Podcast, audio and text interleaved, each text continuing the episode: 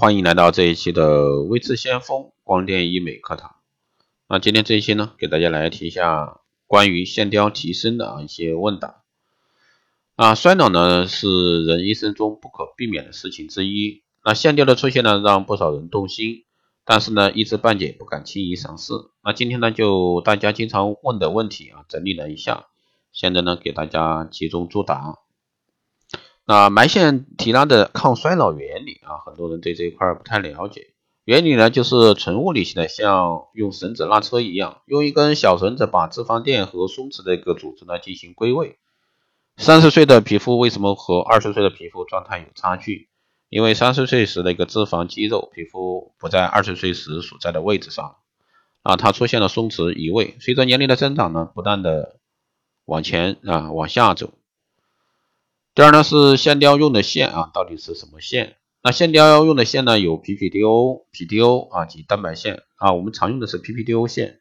那理论上线的种类呢只分为两种，一种是带齿的，一种是平滑的。没有齿的平滑线又分为螺旋、多根，还有长有短、有粗有细等等。那为什么设计出这么多线呢？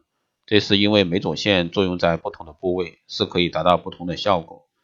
关于线的形状呢，因为线雕的设计直接决定了其提拉效果，这个呢因人而异，要具体解决哪些问题，每一个人的面部松弛问题呢都是不一样的。第三是线雕是将线啊埋到皮肤的哪个层次？不同部位埋到不同的层次，比如说苹果肌就要埋的比较深，埋到脂肪层。那实际上呢，苹果肌是一个脂肪弹，它是整个大腿的脂肪垫往下移位松弛。要提拉脂肪链，所以说要埋的相对较深，也就是说是埋到真皮下的脂肪浅层。那有的人脂肪特别薄，那我们就相对的做到脂肪深层，根据这个人的脂肪层的一个厚度啊来决定。第四呢是多大开始做线雕比较好，这也是大家比较关心的问题。很多人认为呢埋线是抗衰老项目，三十五岁以后再做都来得及。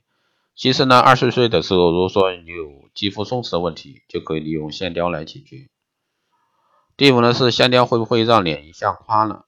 垮了，嗯，一定不会啊。脂肪和肌肉组织的衰老是从二十岁开始一点点向下移动，特别是女性。如果说二十五岁开始做线雕，它可以让他们复位，之后呢，每隔一段时间进行治疗，每次治疗啊，查漏补缺，可以让脂肪和肌肉组织一点一点的归位，防止严重的这个松弛。所以一旦长期保持，肯定会比同龄人看起来年轻。当然，线雕的提拉效果是有限的，因为衰老是分几步的：皱纹的产生、松弛的产生、组织容量的一个减少。当组织容量减少的时候，你需要的是填充拉提。第六呢是面部脂肪过多而导致的下垂，是否可以用线雕改善？这个是可以的，但也因人而异。比如说，一个人胖脸有三种原因：一是脂肪，二是骨骼，三是咬肌大的咬肌的一个大小。这三种原因都需要针对性的方案，不是说单纯的说线雕对这种情况没有用，要看需要解决什么问题。那线雕可以解决到肥胖带来的松弛，但是不能解决肥胖这个问题本身要清楚。第七，一次治疗可以保持多久？这也是很多人啊一问线雕，哎，这个能管多久？第一时间要问的啊，对效果呢都比较关心。浅层的埋线啊，埋入一个月后呢，就可以起到一定的包裹提拉作用。深层的线呢，大约在三个月的时候呢，力量更强一些。那关于维持时间，深层的线啊，大约在一百八十天左右就开始降解。一次治疗呢，可以维持半年左右。此外呢，PPDO 线呢，可以保证全部代谢掉，没有残留，这一点是很重要的前提。一般哪些人或者说肌肤状况啊不适合做埋线？皮肤有炎症的时候呢，不可以做线雕，容易把细菌带到皮肤深层，导致感染。很瘦并且呢十分松弛的皮肤呢，做线雕效果不好。如果是敏感性肌肤，以前在使用蛋白线的时候呢，会比较担心，因为蛋白线呢是有一定的过敏率的。但是呢，现在使用的 PPDO 线是几乎没有过敏反应的，几乎所有的肤质啊都可以做。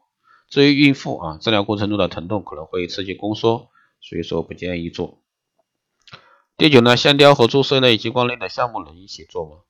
那线雕和注射类的项目呢是可以同时进行的，医生会根据面部治疗的层次来决定治疗项目的先后顺序。另外呢，激光射频类的项目与线雕治疗层次也不同，只要过了每个项目的术后安全期，任何项目之间都不冲突。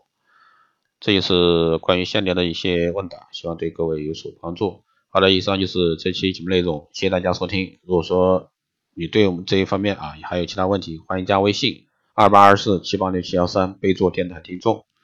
报名光电医美课程、美容院经营管理、私人定制服务以及光电中心加盟的，欢迎在后台私信维持相关老师报名。好的，以上就是这期节目内容，我们下期再见。